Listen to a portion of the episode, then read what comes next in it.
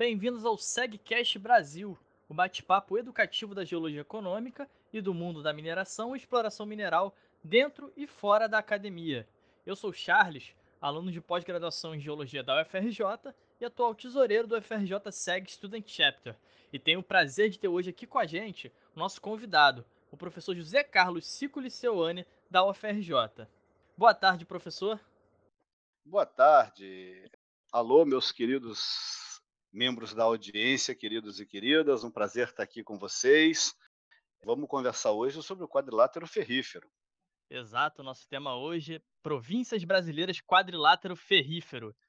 Só introduzindo rapidinho o tema, o quadrilátero ferrífero é considerado uma das mais importantes províncias minerais do Brasil, estando localizado na porção centro-sudeste do estado de Minas Gerais, estendendo-se entre Ouro Preto a sudeste e Belo Horizonte a noroeste.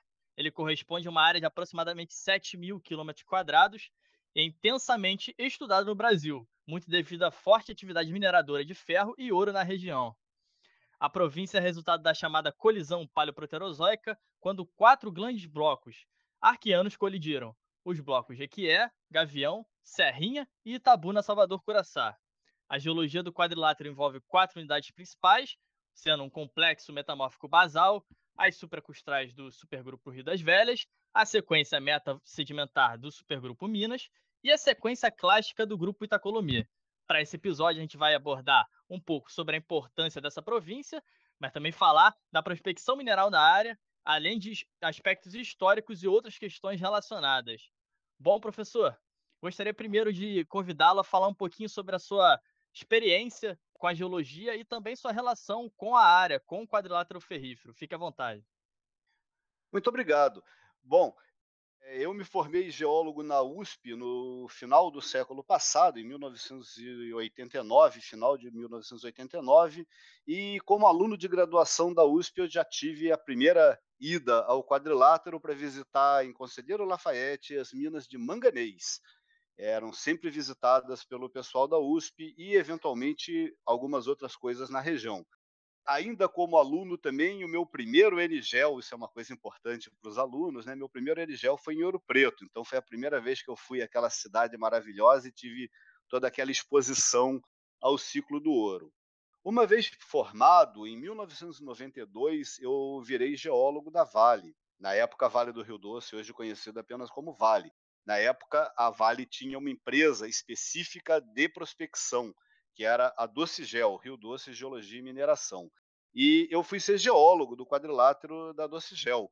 Eu trabalhei lá, comecei como geólogo peão, mapeador de trincheira na região próxima de Ouro Branco, sul de Ouro Preto, um distrito chamado Lobo Leite, que já era conhecido desde a época dos garimpeiros, e eu fui aos poucos mapeando trincheiras e solos e malhas e coletando rocha por todo o quadrilátero, até que em 1995 eu me tornei o chefe do projeto de prospecção de ouro no quadrilátero e logo em seguida fizemos a pré-viabilidade da mina de ouro de Caeté, uma mina de ouro para lavra céu aberto, juntando no espaço dela uma série de outras ocorrências e antigos garimpos conhecidos também já desde a época dos bandeirantes, e a gente vai falar um pouquinho sobre isso, quer dizer, o quadrilátero vem sendo explorado aí por sua geologia desde 1690, desde o século 17. Então, achar alguma coisa completamente inédita no quadrilátero é bastante complicado. Por outro lado, o que muda toda hora é o que a gente chama de minério, ou seja, o que a gente consegue extrair com viabilidade econômica. O que, que muda? Muda primeiro o preço do minério e muda também a tecnologia da extração do minério. Então, essas duas coisas, volta e meia, criam um novo ciclo de descobertas e reaproveitamento de coisas já conhecidas no próprio quadrilátero. Obrigado, professor.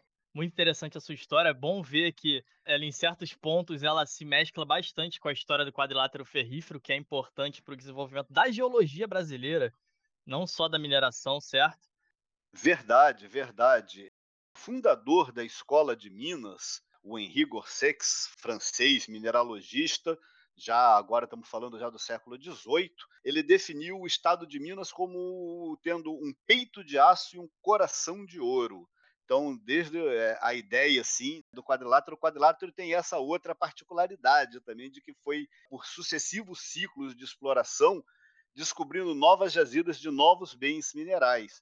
A exploração do quadrilátero começou pelos bandeirantes que lá no, em 1693 estavam procurando esmeraldas. É inclusive uma história muito interessante, porque eles demoraram muitos anos para conseguir chegar até o quadrilátero, e quando eles conseguiram finalmente subir na topografia, escalar as rochas do Minas e chegaram no quadrilátero, eles acharam que tinham descoberto a famosa lendária Serra das Esmeraldas.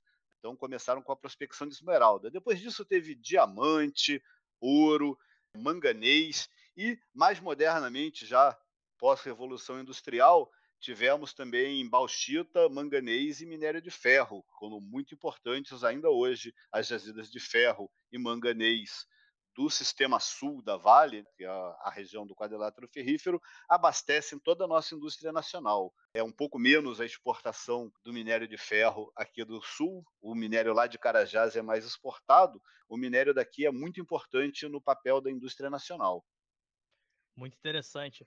É importante frisar, certo, que hoje em dia, apesar da maior diversificação de áreas de províncias minerais aqui no Brasil, muita coisa que nós temos da indústria brasileira começou no quadrilátero ferrífero ou se desenvolveu lá, certo, professor?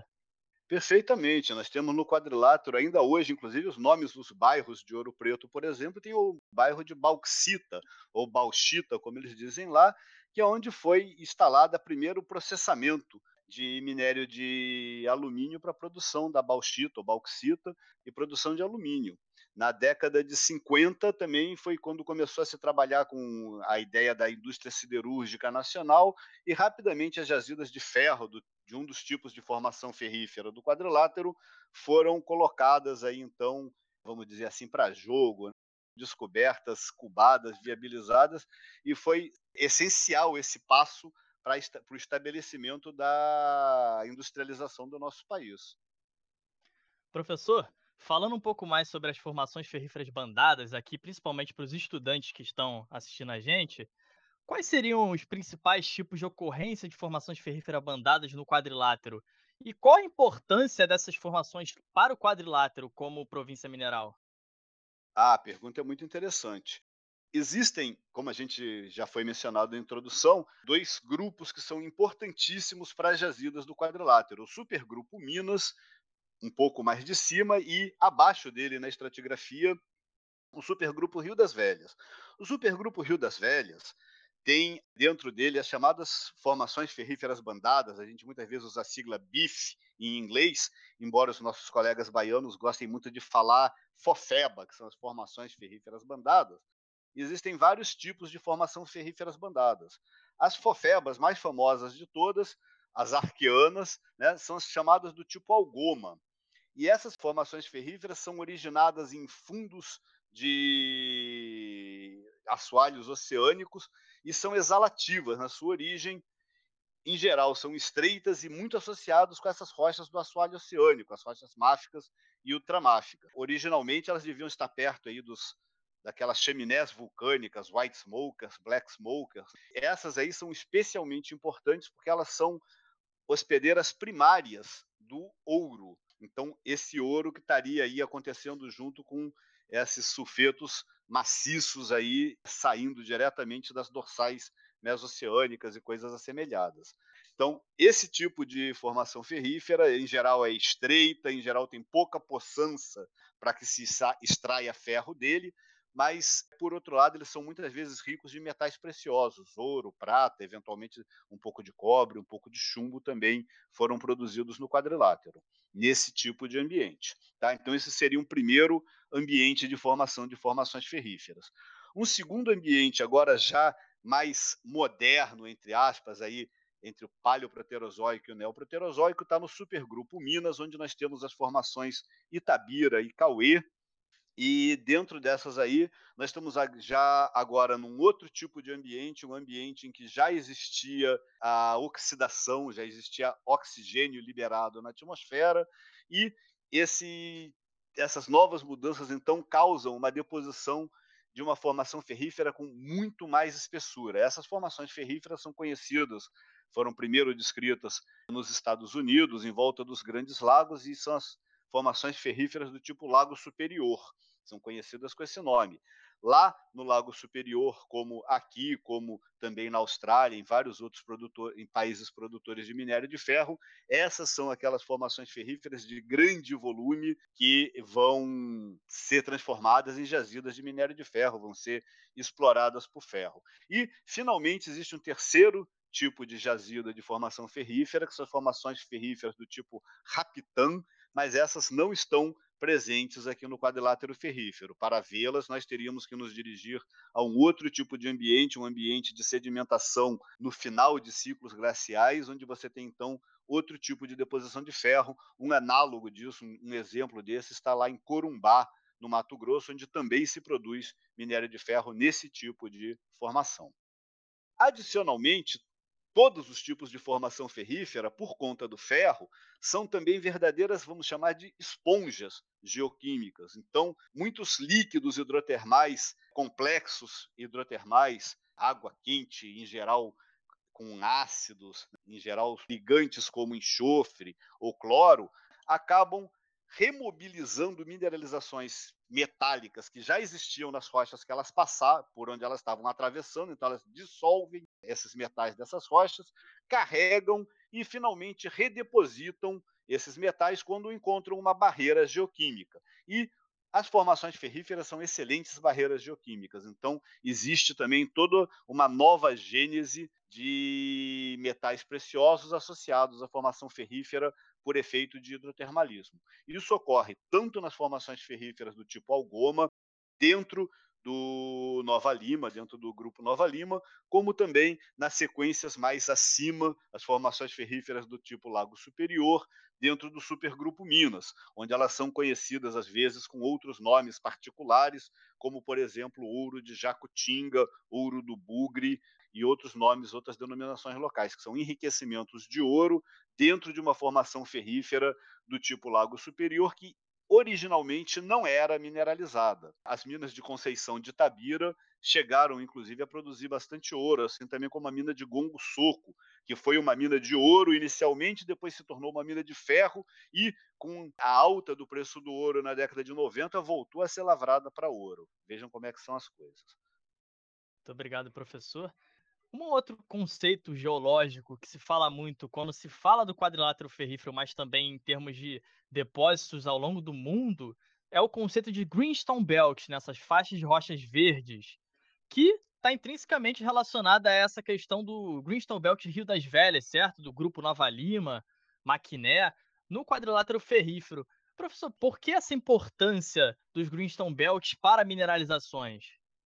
Bom, Greenstone Belt é um termo que era mais ou menos informal e meramente descritivo na sua origem. Muitas dessas rochas muito antigas, de antigos fundos marinhos, máficas e ultramáficas, elas, por instabilidade, se cloritizam, ficam muito cloritizadas, ficam esverdeadas. Então a gente tem essas faixas de cinturões de rochas verdes e são conhecidas desde o século XVIII, aí, no século XIX, começaram a se mapear sistematicamente. Então, são unidades metavulcânicas ou metavulcanos sedimentares cloritizadas, e daí o nome de cinturão de rocha verde. E o nome de cinturão vem porque elas, em geral, tiveram uma tectônica compressiva associada à sua preservação, aonde os complexos do embasamento são muito menos deformáveis, então eles se, se comportariam como anteparos, e esses, esses cinturões de rochas verdes, então essa, essa rocha verde, que originalmente se depositou numa bacia, num assoalho oceânico,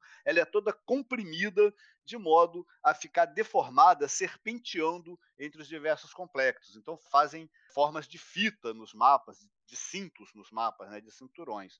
Então o nome era originalmente descritivo e queria dizer para isso. Com o tempo, esse nome foi ganhando uma conotação também genética e as coisas começaram a se complicar porque existia inclusive uma grande discussão se Greenstone Belt era um termo que devia ser usado somente para as rochas arqueanas ou se você pode também extrapolar esse termo Greenstone Belt para rochas já do Proterozoico. E alguns autores até falariam de análogos modernos não deformados, mas aí já perderia no mínimo essa característica de belt e essa característica de serem tão verdes assim por conta da cloritização e da alteração para esses minerais esverdeados. Então, em geral, a gente quando fala Greenstone Belt, a gente está falando de rochas do Paleoproterozoico e do Arqueano, dominantemente do Arqueano, e seriam essas sequências vulcano-sedimentárias hoje metamorfizadas, deformadas, espremidas no meio do seu embasamento. Obrigado, professor.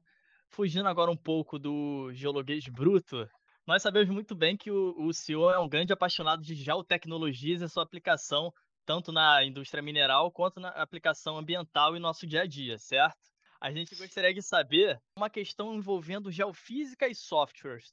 Com o crescimento da geofísica e aplicação de software de modelagem e afins, na mineração, vários novos métodos acabam sendo aplicados para refinar dados existentes e também para descobrir novos depósitos, certo? Que tipo de métodos você acha que são mais aplicados hoje em dia ou, ou seria vantajoso começar a se aplicar no quadrilátero ferrífero? Ah, essa pergunta é muito interessante. A utilização de geofísica, em particular, ganhou muita ênfase nos últimos anos, e aqui no Brasil nós tivemos a felicidade de ter o serviço geológico por um bom tempo comprometido com levantamentos aerogeofísicos de todas as áreas de embasamento do Brasil. E a Agência Nacional do Petróleo também fazendo a mesma coisa com outros métodos geofísicos nas áreas de bacias, inclusive das bacias terrestres. O que acontece hoje, então, é que a gente tem um recobrimento geofísico bastante razoável, com linhas de voo espalhadas aí 100, 200 metros, por praticamente todas as áreas do escudo brasileiro. E esses métodos geofísicos permitem para a gente, primeiro, aprimorar bastante os mapas geológicos, e os mapas geológicos são a base de toda a prospecção, de tudo que a gente vai fazer. Então, nem que não servisse para mais nada, a gente já teria um papel importantíssimo da geofísica, principalmente da gama espectrometria, ao definir tipos litológicos e contrastes e esse tipo de coisa, e da magnetometria, em geral, as duas são transportadas por avião ou helicóptero e feitas ao mesmo tempo, sendo que a magnetometria destaca, como diz o nome, a reação de magnetismo dos corpos rochosos e a quantidade de magnetismo dos corpos rochosos e destaca muito também as estruturas. Então, nesses últimos anos, o que a gente vem vendo é um aumento bastante grande dessa aerogeofísica básica, gama espectrometria e magnetometria. E cada vez mais está se fazendo também um pouco de gravimetria e tem novos métodos surgindo aí, como a sísmica passiva, que simplesmente fica ouvindo o ruído sísmico e comparando a propagação de ruído sísmico e tentando com isso entender as profundidades, entender as dimensões das estruturas. Então, tem um papel, como a gente sabe que as estruturas muitas vezes controlam as mineralizações, a gente já mencionou aqui o papel dos fluidos hidrotermais, por exemplo, que ascendem por essas estruturas. Então, controlar, conhecer essas estruturas é uma coisa muito importante também. E uma vez que esse dever de casa foi feito pelo nosso serviço geológico, pela CPRM, e as empresas começam a digerir isso, também começa a aumentar o uso da geofísica pelas empresas, agora não mais nessa escala regional, mas na escala de depósito, na escala de prospecto. Muita coisa também ainda de gama e de mag, agora transportadas no próprio terreno, transportadas no chão, e começam, quando a gente encontra mineralização, uma ênfase muito grande nos métodos chamados elétricos e eletromagnéticos. Esses aí que servem para mapear melhor os detalhes e essas estruturas rasas. Então, isso se tornou vem se tornando e vai se tornar cada vez mais uma ferramenta essencial na prospecção. Em alguns lugares, a gente sempre procura associar também a prospecção geoquímica. Mas no quadrilátero, por exemplo, que é uma área madura, com muita área urbana e com praticamente 500 anos aí de exploração e alteração do terreno, a prospecção geoquímica tem mais problemas porque existe uma série de falsas anomalias aí causadas pelos antigos trabalhos, pelos agentes poluentes, pelos resquícios de antigas minerações. Então, a geoquímica, hoje a gente reconhece, tem o uso um pouco mais limitado regionalmente no quadrilátero. Ela é muito boa ainda para uma malha de solo, para alguma coisa de geoquímica de rocha, mas aquela prospecção geoquímica clássica de sedimento de corrente, hoje em dia não é a mais recomendada para o quadrilátero ferrífero. Então, com isso, os métodos geofísicos ganham ainda mais. Como a gente também já mencionou aqui, o quadrilátero vem sendo explorado aí também há esses quase 500 anos, e é uma província madura, não é fácil de você descobrir novas coisas. Então, nesse tipo de ambiente que a gente chama de brownfields, né, ou de campos marrons, em oposição ao greenfield, que seria aqueles campos verdejantes não explorados, nos campos de grama mais marrom, que já está mais batida, que a gente já pisoteou mais, é mais difícil da gente descobrir grandes depósitos fáceis de explorar, mas cada vez mais a gente tem depósitos que não são aflorantes ou que são subaflorantes, que seriam caros de serem processados, de serem explorados, mas que a geofísica tem um papel fundamental em revelar esses depósitos e eles são muitas vezes economicamente viáveis de serem explorados, porque eles estão nas vizinhanças de minas que já estão em produção, então onde você já amortizou o custo de infraestrutura, de construir pilha, de construir planta de beneficiamento. Então, qualquer corpo de minério razoável que você encontre em volta das minas grandes, ativas ou mesmo extintas, podem ser colocados em produção por um custo muito mais barato do que você desenvolver o mesmo corpo com o mesmo teor em uma região como na Amazônia, por exemplo. Então, a geofísica tem esse papel fundamental de ajudar a gente a descobrir novos depósitos não necessariamente aflorantes em volta dos depósitos que a gente já conhece no quadrilátero. Obrigado, professor. Professor, quando se fala, dado principalmente os acontecimentos recentes, quando se fala em quadrilátero ferrífero, principalmente para o público geral, mas também para o público geológico, certo? Se fala muito em, nos crimes, nos desastres ambientais relacionados principalmente à questão das barragens no quadrilátero. Como você enxerga o dano à imagem das atividades de mineração que ocorrem na região, que são tão importantes para a economia da região, por conta desses desastres? E de que forma você imagina que poderia se devolver uma credibilidade ao setor, tanto em esfera regional como nacional e internacional? Olha, é um tema bastante delicado, né. Eu acho bom, primeiro que eu acho que a gente pode responder a segunda pergunta, né, o que que a gente precisa de fazer? A gente precisa de fazer agir certo, agir corretamente. A gente que trabalha na atividade técnica não pode se deixar levar por pressões econômicas, por pressões de produção e sair aumentando a produção e, e portanto, enchendo mais rápido as barragens do que elas foram planejadas para serem preenchidas por um lado, e por outro lado, cortando custo, principalmente cortando custos de manutenção preventiva, de monitoramento. Então, em geral, uma barragem, quando falha, ela dá claros sinais de que ela vai falhar.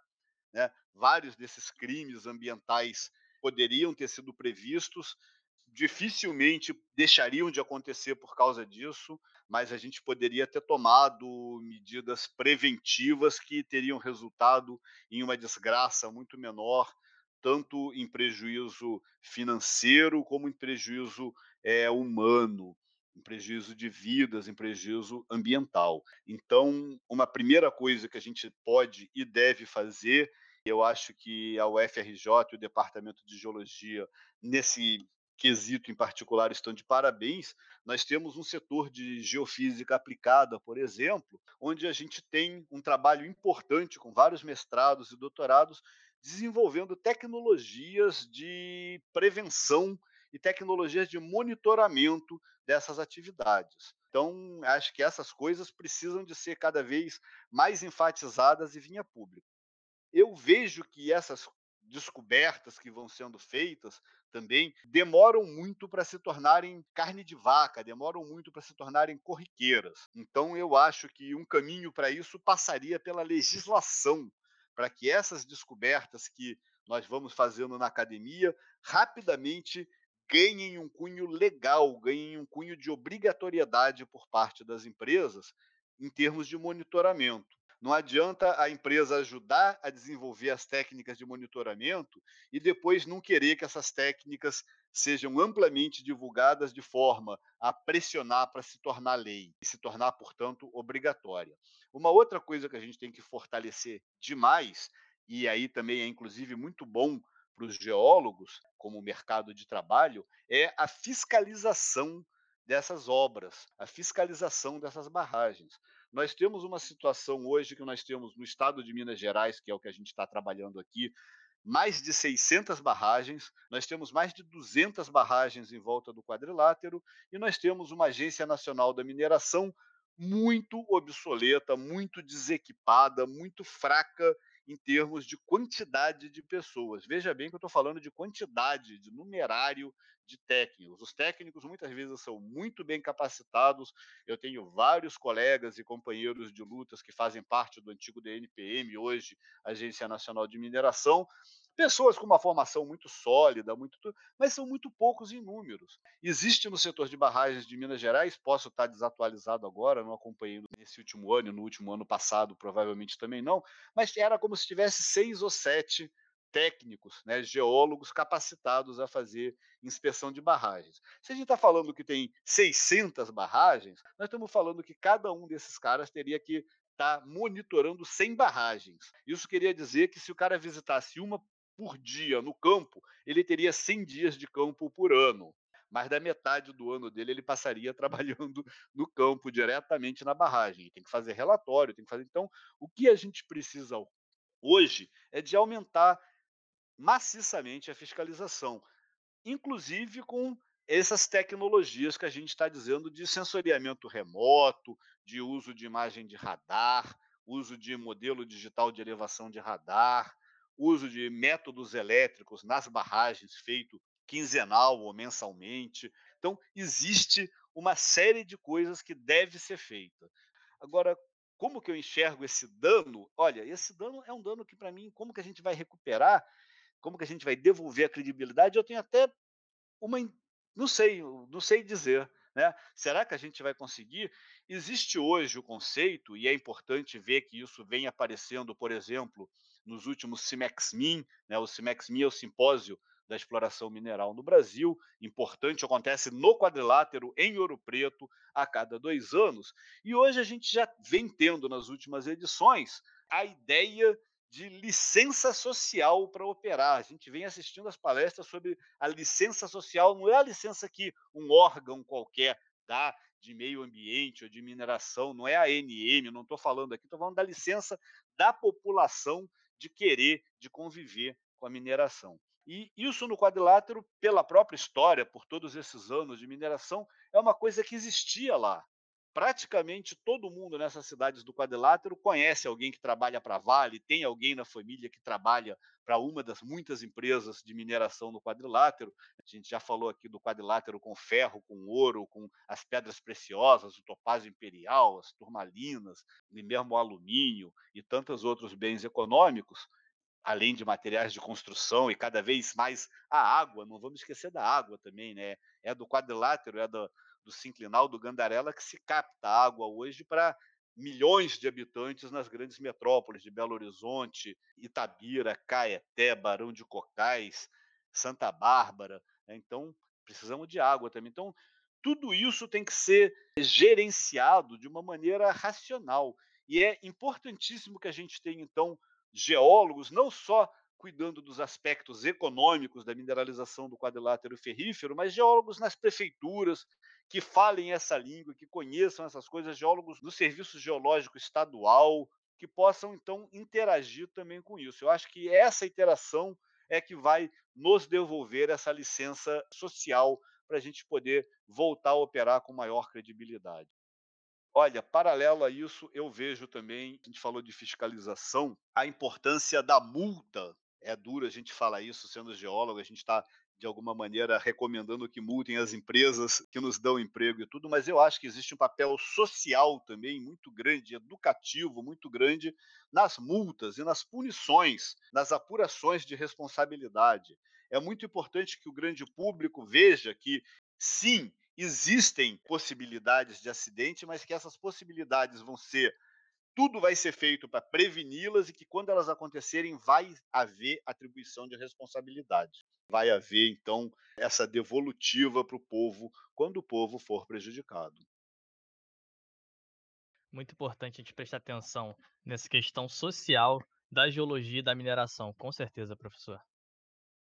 É, a gente tem que realmente, né, prestar muita atenção no clima do povo ninguém melhor do que o profissional geólogo, geóloga, para estar tá lá presente e estar tá discutindo. É tudo recurso natural. Falei aqui, inclusive, da água, e podemos falar, se a gente quiser expandir aí, de geodiversidade, biodiversidade, e nós somos os profissionais que somos preparados para discutir o que, que é o recurso natural e como que é a melhor utilização. Então, vai haver conflito? Vai. A gente sabe que tem minério de ferro numa região que a gente capta água.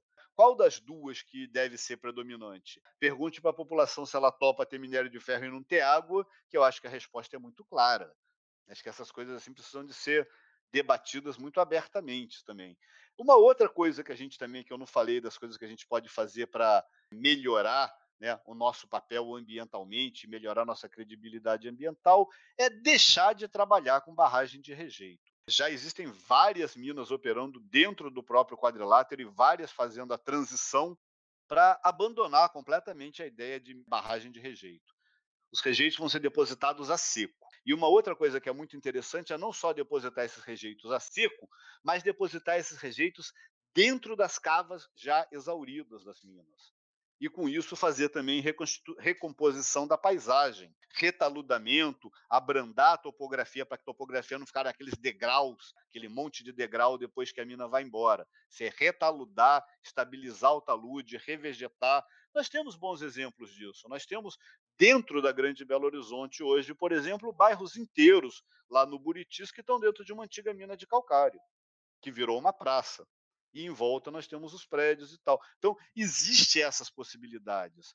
O que a gente tem que fazer é perder a vergonha de exigir que essas coisas sejam feitas, porque essas coisas custam dinheiro. Então, gente, o que a gente não pode fazer é se eximir da nossa responsabilidade profissional de exigir que a melhor solução técnica seja adotada. Não pode cortar caminho, não pode não fazer manutenção, não pode encher a barragem mais rápido, não pode acabou a mina, vai todo mundo embora e deixa tudo de perna para o ar. Isso que vai devolver a nossa credibilidade. Professor, um assunto muito importante que o senhor levantou foi a questão do quadrilátero ferrífero ser basicamente um território brownfield, que já é explorado, na verdade, há séculos. Como você enxerga o futuro do quadrilátero em termos de investimento em pesquisa mineral? Você acha que ainda tem espaço para um papel importante do quadrilátero ferrífero no cenário de mineração brasileira no futuro, apesar dessa desaceleração nas novas descobertas na região? Com certeza, a resposta é, um, é enfaticamente sim.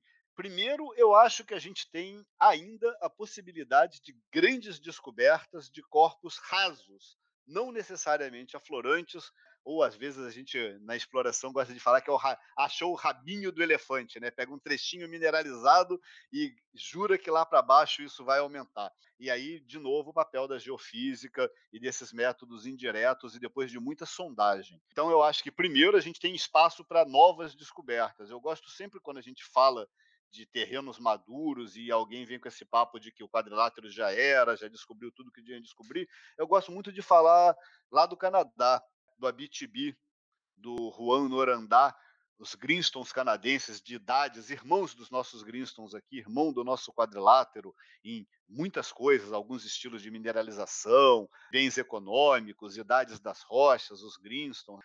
Lá todo ano o nego coloca em produção uma grande mina de ouro nova ou de outros metais. Todo ano. Como é que os caras fazem isso? Descobrindo coisa onde alguém já tinha andado antes. Em geral, abaixo de onde alguém já tinha andado antes. Fazendo o quê? Muita geofísica, muita geologia de ponta, trabalhando com isótopos, trabalhando com geoquímica aí de depósito, aquela exploração geoquímica clássica de fazer malha de solo, é entendendo o depósito, a mineralização, para pensar onde que a gente vai achar outras coisas parecidas. Então, gastando dinheiro com isso e gastando muito dinheiro com sondagem. O que descobre mina, em última análise, é a sondagem. O que permite a gente dizer que descobriu de verdade, e cubar e ver o resultado é a sondagem. Então, tem que gastar dinheiro. Então, essa é uma primeira maneira da gente dizer que o quadrilátero ferrífero ainda tem muita lenha para queimar. A segunda maneira, também acho que você mencionou, é com essas novidades tecnológicas, minerar coisas que antes, lavrar coisas que antes eram subeconômicas. Eu dei o exemplo da minha própria carreira, quando eu entrei na Vale em 92, estava começando a aparecer, na verdade, desde a década do final da década de 80, as tecnologias chamadas lixiviação em pilha, o heap leach. Então, essa tecnologia de lixiviação em pilha, de moer, britar o minério e depois aspergir sobre esse minério, em geral, alguma coisa ácida, cianeto, cloreto, e lixiviar o metal e concentrar esse metal, essas tecnologias permitiram que a gente, antes, que trabalhava só com fusão, com copelação, com outros tipos de tecnologia, permitiram que a gente conseguisse produzir ouro com teores muito mais baixos. Quando eu comecei a trabalhar em 1992, teores abaixo de 2 gramas e meia, 3 gramas de ouro por toneladas eram sistematicamente ignorados. Hoje, a mina lá de Paracatu, Morro do Ouro, mina da Kinross, fora do quadrilátero, mas é a maior mina de teor baixo do mundo, tem como teor médio meia grama de ouro por tonelada. Médio, não é teor mínimo, não. Eu estou dizendo que quando eu comecei a trabalhar no começo da década de 90, 3 gramas de ouro por tonelada, que é seis vezes o teor médio da mina lá era uma coisa que era desprezada. Falava, ah, 3 gramas não interessa para nada para gente. Então, essas técnicas, a, lavra a céu aberto, também o quadrilátero, era tradicionalmente explorado garimpo de aluvião pelos bandeirantes, depois pelos portugueses e pelos ingleses que vieram, minas subterrâneas concentrando nos filões bem ricos, e esse modelo se exauriu, ou praticamente se exauriu. De vez em quando você ainda descobre alguma coisa boa. Mas todas as mineralizações de baixo teor que existiam em voltas foram aproveitáveis. Hoje são aproveitadas, hoje são minas produtivas, foram minas da Vale, e hoje nós temos empresas como a Yamana, como a Jaguar, como a IAM Gold, produzindo ouro em lugares que já eram conhecidos desde os bandeirantes. O que, que mudou? Descobriram alguma coisa muito desconhecida? Também, mas principalmente o que possibilitou isso foram essas descobertas tecnológicas, melhores cavas, melhor rebaixamento do freático. Você vai ver nos, nos trabalhos históricos dos ingleses na mina velha de Nova Lima, na mina de Del Rey, os caras não pararam porque acabou, ou na mina de Passagem de Mariana, que eu levo os alunos até hoje, o ouro não acabou lá. O ouro simplesmente não era mais viável se tirar porque você não conseguia rebaixar o freático com as bombas hidráulicas de madeira, com canos de madeira e chumbo revestido que se fazia na época. Com as canaletas de madeira revestidas de chumbo, com bomba a carvão, ou com gente bombeando no muque, ou cavalo rodando em volta de um negócio tipo um moinho, você não conseguia mais rebaixar o freático. E hoje você consegue. Então, várias dessas tecnologias permitem com que a gente retome rejeitos, até mesmo rejeitos mesmo, né, que foram coisa que foi lavrada, jogada para o lado porque não servia nada, e hoje a gente vai lá e pega esse negócio que já está até moído e taca isso numa lixiviação em pilha e tira mais um ouro disso aí. Tem grandes pilhas de rejeito no quadrilátero com teor médio de 3 gramas.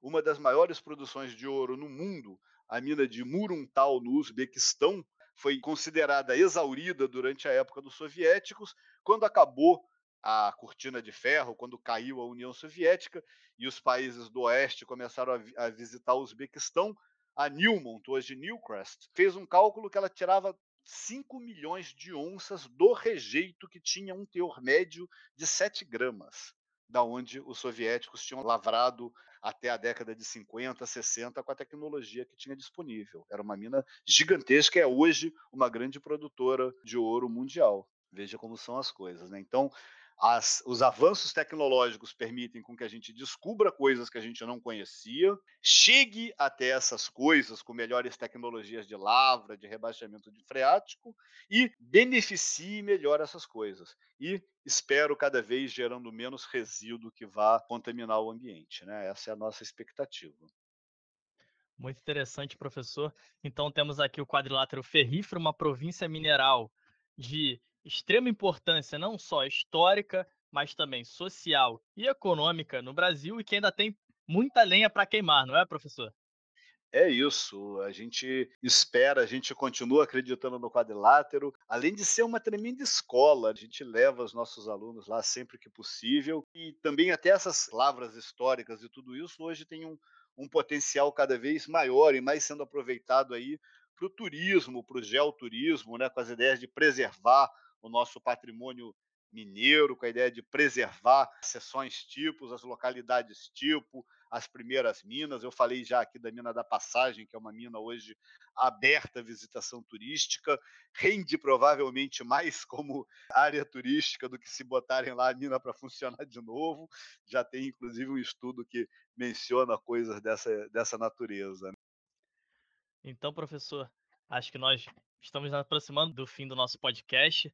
Muito obrigado pela sua presença, por aceitar nosso convite. Foi uma verdadeira aula. Acredito que não só eu, como todos os nossos espectadores, estamos gratos por, pela sua presença. Foi muito interessante e muito relevante. Eu que agradeço, eu gostei demais. Obrigado pela oportunidade de estar aí conversando com você e futuramente com os nossos ouvintes aí. Fico à disposição de qualquer um de vocês que queira perguntar mais ou falar qualquer coisa, o meu e-mail é bastante conhecido, todo mundo me chama de Cainho, meu e-mail é cainho@geologia.ufrj.br e mais uma vez eu agradeço ao Student Chapter, a você, Charles, e aos nossos ouvintes aí pela oportunidade de estar falando sobre isso. Espero que a gente se encontre novamente em breve e estou aguardando ansioso que a gente esteja no ar e também para ouvir todas essas palestras, vão ser uma série de, de colóquios, né, uma série de podcasts aí. Aguardo ansioso para ouvir os nossos outros colegas aí também. Tenho certeza que existem outras visões tão interessantes quanto, no mínimo, para falar, para falar aí do quadrilátero e falar desses, das outras províncias brasileiras. Muito obrigado.